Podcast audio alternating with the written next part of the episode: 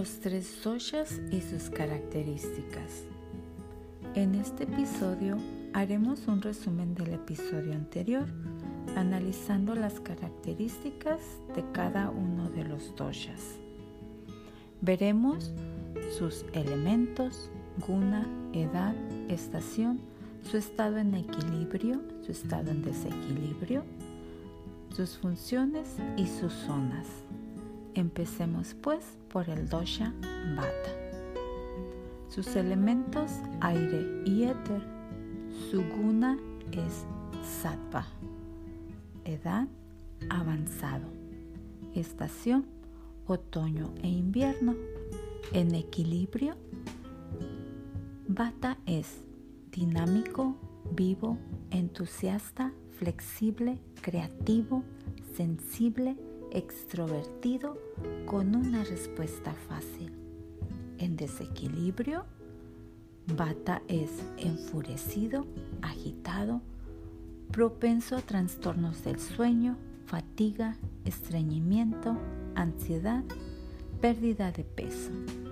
Sus funciones es el catabolismo, sus zonas, intestino grueso, cavidad pélvica, huesos, piel, orejas y muslos. Dosha Pita. Sus elementos fuego y agua. Su guna rayas. Edad maduro. Estación verano. En equilibrio, Pita es cálido, amable, atento, optimista, satisfecho, le gustan los retos, buena digestión, tez brillante, buena concentración, elocuente, valiente, intelectual de pensamiento, rápido. En desequilibrio, Pita pide mucho, perfeccionista, frustrado, irritable, impaciente, enojado, propenso a erupciones cutáneas, pelo blanco o calvicie temprana. Funciones, metabolismo.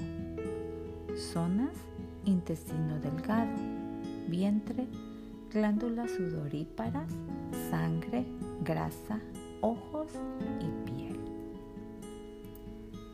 Dosha Kapha. Sus elementos agua y tierra. Su guna es tamas. Edad joven. Estación invierno y primavera. En equilibrio. Dosha Kapha es cálido, perdona fácilmente, empático, emocionalmente estable, relajado, lento, metódico, buena memoria, resistencia natural a las enfermedades. En desequilibrio, cafa, su piel indiferente, suave, grasa, alergias, digestión lenta, letargo, posesividad, materialismo, tendencia al aumento de peso. Sus funciones, anabolismo. Sus zonas, el torso, garganta, cabezas, senos, nariz, boca, vientre, citoplasma celular, plasma y secreciones corporales líquidas. Te recomiendo que hagas un recuadro y anotes cada uno de los doshas, bata, pita y kafa y sus características. Así te será más fácil identificarlos.